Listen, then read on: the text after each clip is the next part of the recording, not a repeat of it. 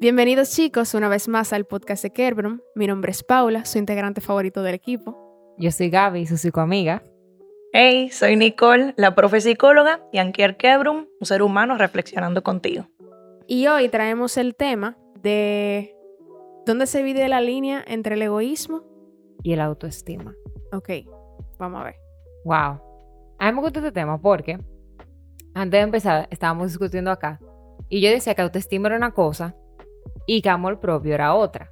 Y gracias a Nicole, eh, ella me hizo entender que básicamente es marketing el tema del amor propio. Es una forma más bonita, más digerible de usted llamar el autoestima. Pero a mí me gusta muchísimo este tema porque a la gente le encanta una habladera de autoestima. Y eso es baja autoestima, eso es autoestima alta, no sé qué. Y aclarando desde ahora es, que también lo conversábamos ahorita, es autoestima sana y autoestima no sana, por así decirlo. Pero antes de ello, da como que los datos. Señores, traemos datos, hoy trae un chivito.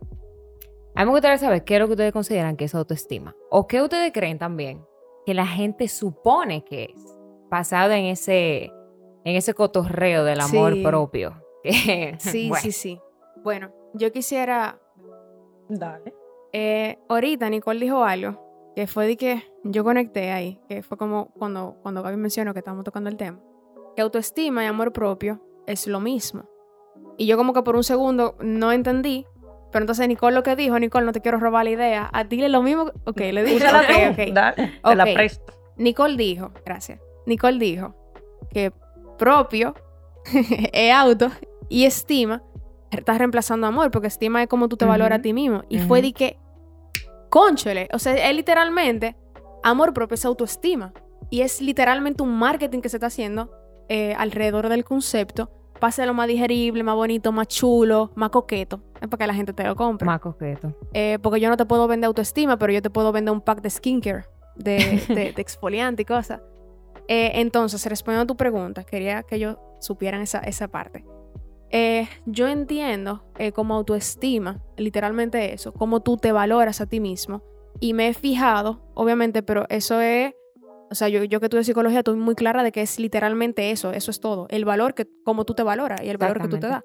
Pero yo me he fijado que la gente, eh, como los mortales, los que no estudian psicología, eh, ven autoestima como, como que está relacionado, pero no es eso necesariamente, que también tú sabes marcar límites, eh, qué tanto tú te das a respetar, qué, qué, tanto carácter tiene una persona y la verdad que no van, no es, no necesariamente, aunque pueden ir de la mano, pero en mi caso yo me considero una persona que no tiene de carácter así, de que imponente, qué sé yo, que sin embargo yo considero que yo tengo autoestima sana, ¿entiendes? Yo sé recibir una crítica, eh, las mías no tanto, pero nada, y tú Nicole. Súper sana, ¿eh? Un amigo me hizo como una mini anécdota de que saludó a otra amiga. Y él, siempre tiene unos relajos especiales. Entonces ella llega con, con ropa lumínica y, y, él le dice, oh, pero tú no te pierdes con esa ropa que brilla tanto, o tú brillas más que el sol, algo así. Em, y entonces ella dice, no, yo brillo mucho más que el sol. y y él dice, oh, pero mira, e, ella tiene muy buena autoestima. Y yo, bueno, depende. Claro. Ok. Porque en mi, a mi parecer es darte, es valorarte, pero es valorarte como tú eres, dándote tu justo valor. Porque hay veces que si podemos, si nos valoramos tanto, nos cegamos de poder percibirnos como personas vulnerables, falibles y que, que tenemos incluso aspectos que ni a nosotros mismos nos gustan tanto. Y eso son parte de quienes somos y de a quienes necesitamos aceptar y a quienes necesitamos valorar y querer. Y creo que cuando creemos que la autoestima es solo engrandecer lo bueno y hacer como que lo malo no existe, no, creo que por ahí no es y mucha gente cree que sí. Totalmente. Y tú sabes que ahora que tú lo mencionas, eso me hace recordar muchísimo el tema de el amor propio. Que lo que se le vende a la gente es, y tú que mencionaste por ahí skincare, es eso. Que si me compré el pintarabio, que si me lo Skincare es puse, eh, cuidado de la piel, cuidado de la que yo les piel. doy en inglés ahorita. Eh, que si me hago las uñas y voy al spa es amor propio, que si me compro qué sé yo que es amor propio. Entonces lo asocian muchísimo a la imagen que tú tienes. Y claro que tiene que ver, porque es totalmente válido, pero no necesariamente es, es eso. De hecho, hay autores que hablan de que tú creas tu autoestima dependiendo de las creencias, de los valores y de las Ay, sí. costumbres en general. Y de hecho, Maslow lo menciona dentro de su pirámide de las necesidades, el tema de la autoestima. Y dice, la autoestima puede ser un tema externo, pero también interno. Porque al final el feedback o la retroalimentación que tú recibes de la gente a tu alrededor, sí tiene que ver con esa creación que tú haces de, de tu valor como persona. Entonces, yo lo siento mucho, pero hay gente que posiblemente me quiera o me odie después de esto, pero, señores, vamos a ver bien el autoestima. Es mucho más que simplemente ir al salón. Tú sabes que me llama mucho la atención lo que tú dijiste, que, que la autoestima es darme mi justo valor y aceptarme como yo soy. Pero, ¿cuál es mi justo valor? ¿Qué de- ¿Cómo yo determino que, cuánto yo valgo? Por ejemplo, para mí la moral es muy importante. Entonces, si yo engaño, ya yo soy un disparate. No necesariamente. ¿Entiendes? Es- según tu sistema de valores. Entonces, claro. la autoestima es completamente, como tú mencionas ahora, subjetiva. Siempre. Es subjetivo. Es subjetivo. Siempre. Sí. Ok, ok. Y eso, hay como Ok. una correlación entre lo que Nicole te dice a ti, lo que yo te digo a ti y lo que tú crees Ujú, de esa cosa claro. que nosotros te decimos. Y hay un tema súper moral, como tú mencionas, que también tiene que ver con el egoísmo, que ahí es donde trae todo el tema de la línea. Porque ahora yo siento que se ha desviado y están confundiendo una Ok. cosa con la otra. Ok, Ujú. ok. Sí, sí, sí. Me pasa, por ejemplo, eh, ahora que tú, que tú lo traes, eh, eh, como el caso más común que me ha pasado a mí, cuando yo digo que no, un tipo, Dios mío, por favor, paren. La más solicitada, yo eso me pasó una vez nada más. es mentira, me pasó dos veces, pero las dos fueron como que muy desagradables. Yo estaba en un bar con una amiga y me invitaron a unos tragos y yo dije que no. Las dos veces yo dije que no y me insistieron.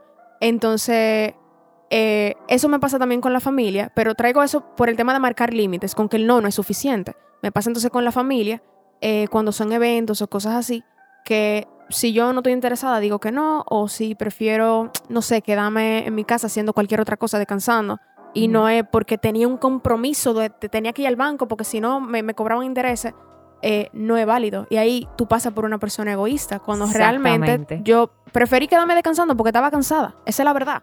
No es que te quiero menos, es que me quiero más a mí. ¿Tú entiendes? Como que le estoy dando prioridad a mi necesidad fisiológica. Eh, qué sé yo, me pasé el fin de semana entero montando bicicleta. El domingo, día de familiar, conchole, no, no quiero ir. Y yo entiendo que es válido eso. Y no por eso, de hecho, ¿tú sabes qué? Eh, las personas que no me saben recibir los límites, yo me he dado cuenta que yo se lo marco mucho más. Porque yo me siento amenazada. Yo siento como que mi, mi no mi libertad o autonomía, porque no es eso lo que se amenaza, pero la libertad así de yo poder comunicarlo tranquilamente y que todo se lleve en paz. A esa gente yo le marco mucho más límite que a la gente que yo le puedo decir que no.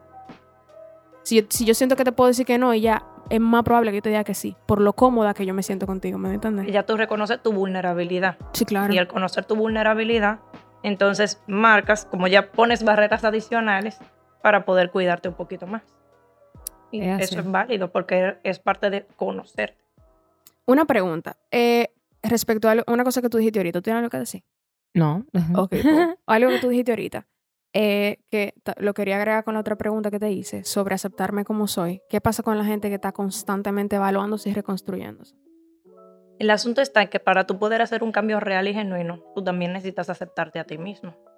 Porque si no, no va a ser un cambio real y genuino. Ujú. Tú Sino primero que tú estás poniendo eh, un- una alfombra encima del hoyo. Sí, sí. Entonces, primero yo acepto y yo digo, uy, sí, como, como dije ahorita hablando con ustedes, uy, sí, ha- hablé con un tono muy fuerte. Sí. Y- pero primero yo lo tengo que aceptar y decir, ¿por qué yo estoy hablando con un tono de- muy fuerte? Y después yo le di mente, o- oí las cosas y dije, ah, es que yo estaba de- con tanta emoción en ese momento ya. Que hablé muy fuerte. No dije, ¡Guau, Dios mío, qué mal lo hice! No, porque no, la idea no es atacarme.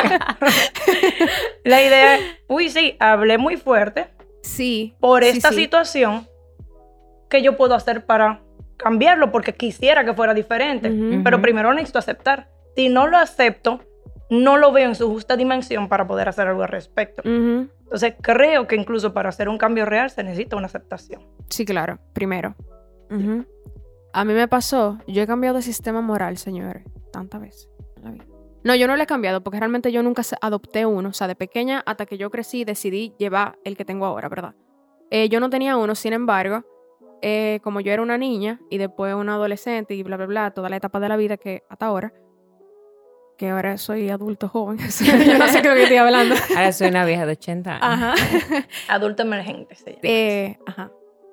Sí. sí. Em, yo me, me di cuenta que cuando yo, yo vivía muchísimo más estresada eh, cuando yo me llevaba del sistema moral que me rodeaba para juzgarme a mí misma, Ujú. más que de lo que yo misma creía. Lo que pasa es que no tenía un nombre. Ujú. Ujú. Eh, y todavía no tiene un nombre, simplemente es subjetivo y estos son los valores con los que yo me identifico y ya.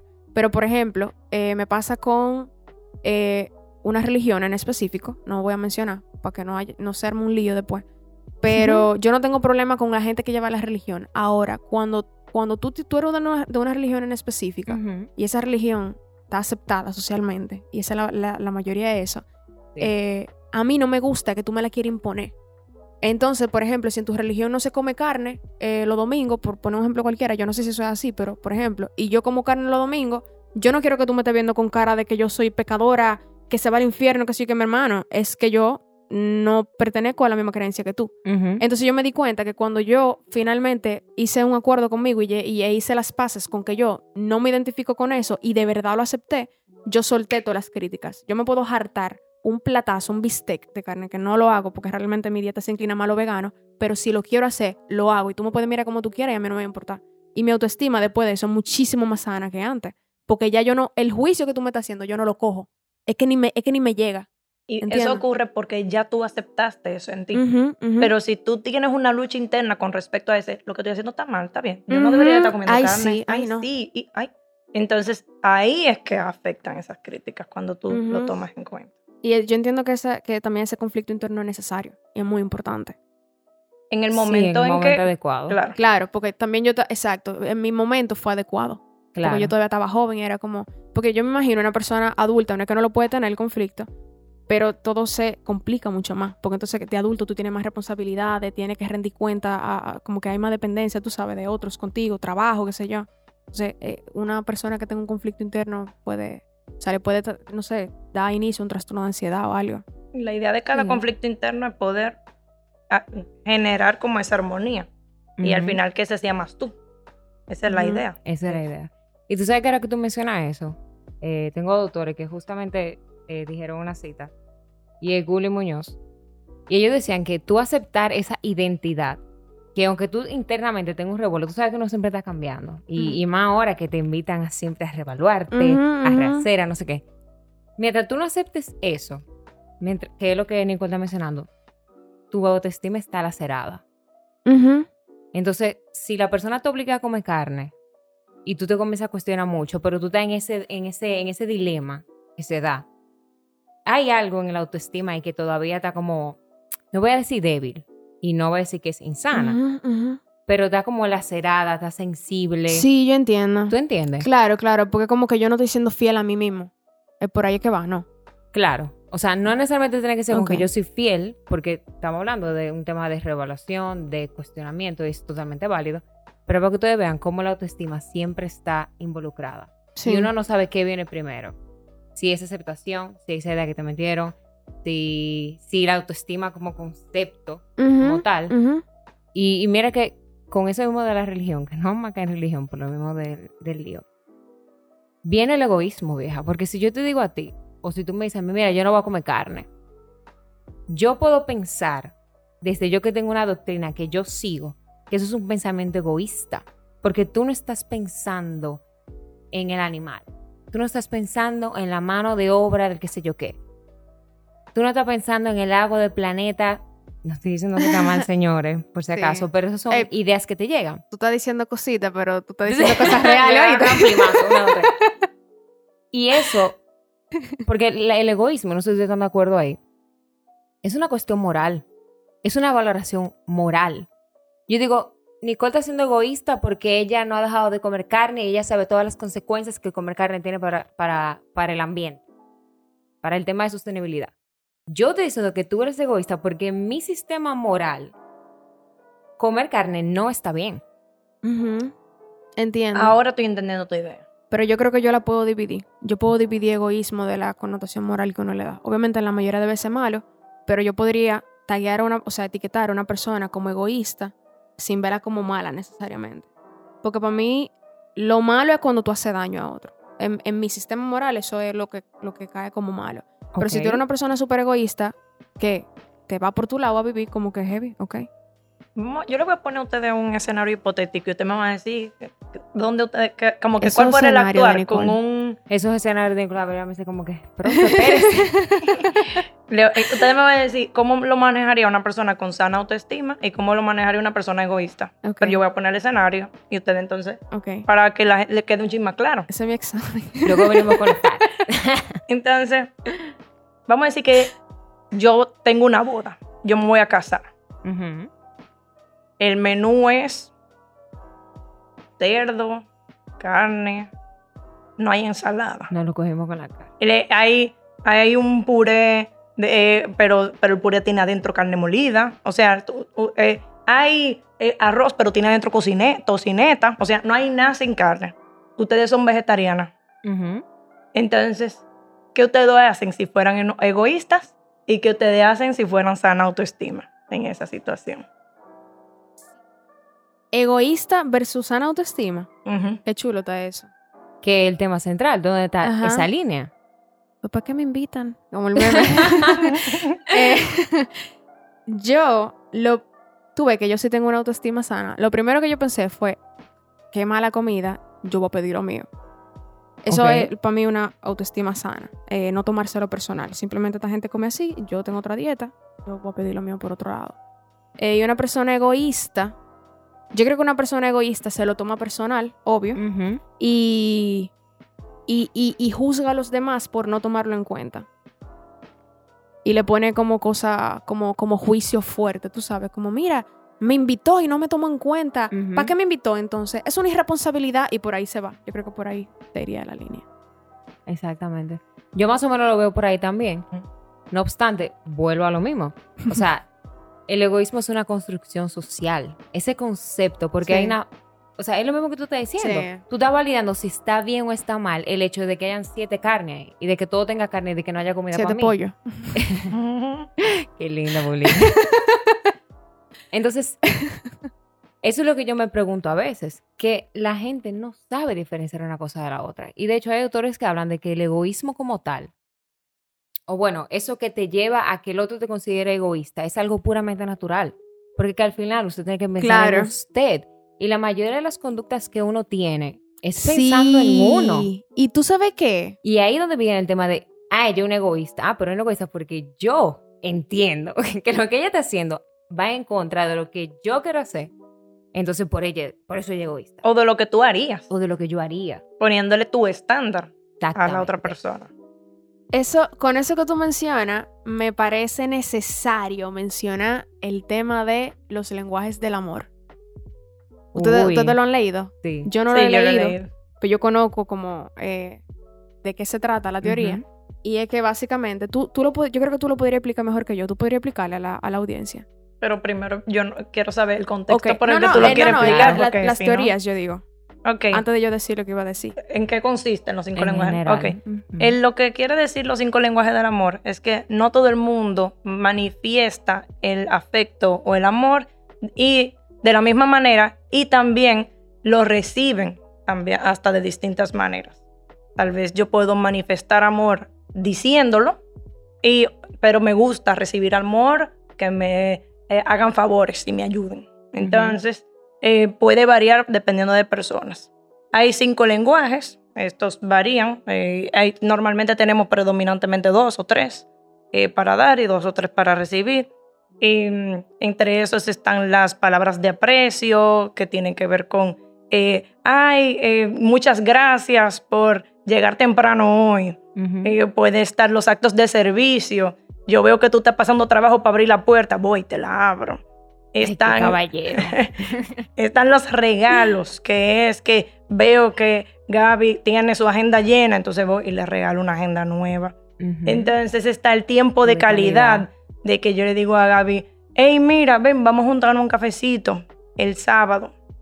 Y hay otro más que ahora mismo. Ah, y hasta el contacto físico, que tiene que ver entonces que yo veo que Gaby acabó de cerrar el teléfono y está media como que eh, preocupada y yo voy y le pongo la mano en el hombro. Todo bien, Gaby. Todo bien. Entonces, eh, lo que yo quería plantear, o lo que quiero plantear es... Gracias, Nicole.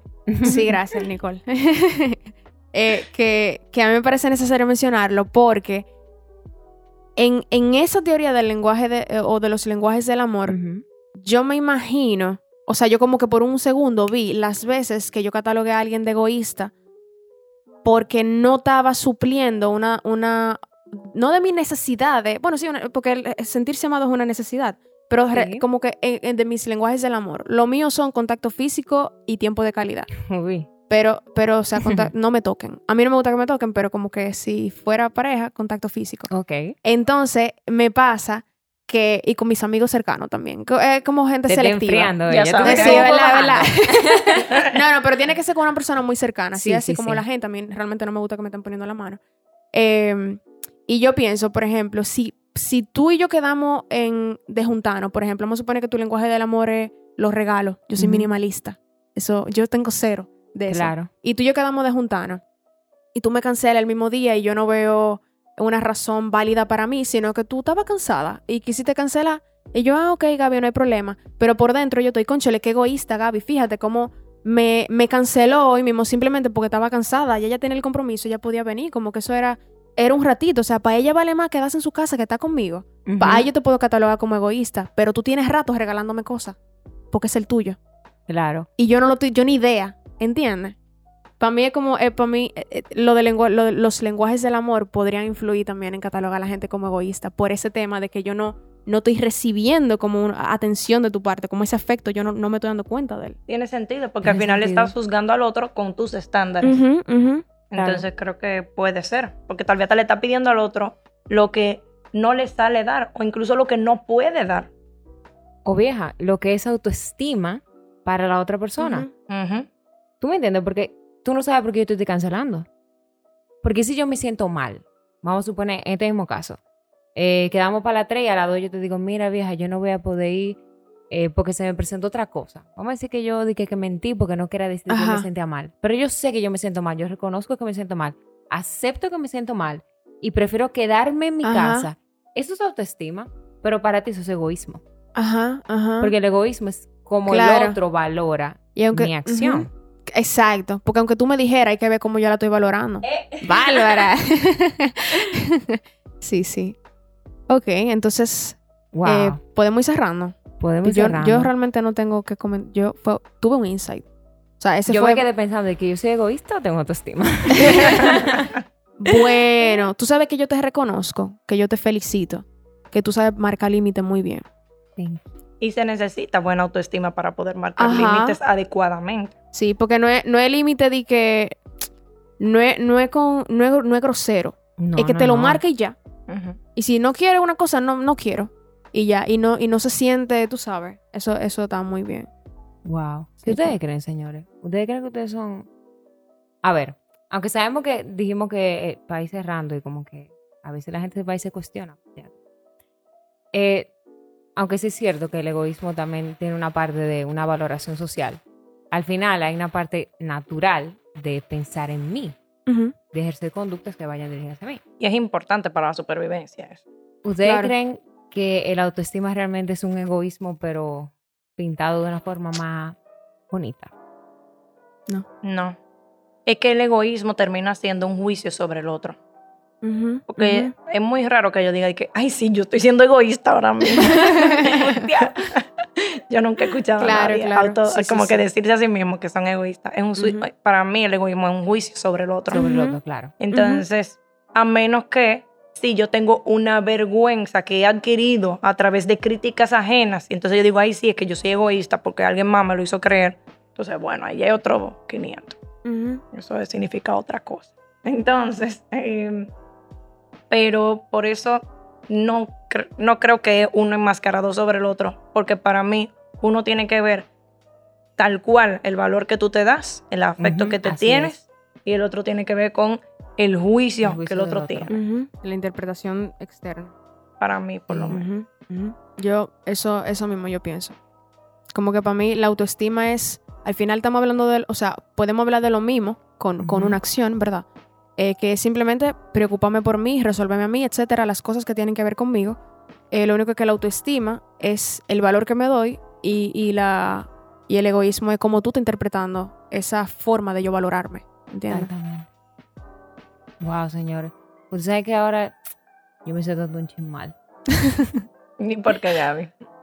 ¿Cuántas veces uno ha tachado y maltratado y lacerado a la autoestima del otro diciendo que es una persona egoísta? Cuando realmente esa persona simplemente está haciendo lo que tiene que hacer. eso no me da pena. Interesante, porque tal vez eso implica que nosotros no nos hemos detenido. egoísta. a poder comprender al otro. No, estamos teniendo compasión, sino que estamos juzgando. Mm. Eso es un nivel de, no juzgar al que yo no he llegado. No. me gusta eso que tú... Que lo pueda ver. Que lo pueda ver. Wow. Y eso, que yo, yo estoy bien para adelante. Pero, de, o sea, si yo creo que tú estás siendo egoísta, algo hay. Porque es que yo soy muy flexible con eso. Y entonces, como ya yo soy tan flexible, dentro de mi estándar, yo entiendo que yo soy flexible, ¿verdad? como yo soy tan flexible con eso, si yo entiendo que tú estás siendo egoísta, algo tú hiciste que de verdad me hirió, que es muy difícil que yo no, que yo te lo quite, esa etiqueta, ¿entiendes? Por lo menos en mm. ese momento, porque yo tenía una amiga, por ejemplo, que solía tener conductas egoístas para mí, eh, pero yo no la calificaba como una persona egoísta, es simplemente que esta persona en momentos actúa de esa forma. Pero en esos momentos yo nunca le, quité la etiqueta. Wow, me interesa. A mí me encanta que Paula siempre dice, siempre saca algo de ella. Ella es una persona muy linda, señor muy vulnerable. Y da mucho. Ay, mi madre, ay, mi madre, mi madre. Esto fue todo por el episodio de hoy. eh, ya, che, cierra tú. no, ya, cierra tú, termina de ser vulnerable. Bueno, esto fue todo por el episodio de hoy. Si les gustó el video, que este video va. Yo me fijé cómo salió el video, cómo estaba la cámara y este video yo sé que va. Así que si les gustó, comenten y, y den like. Si no les gustó, den dislike.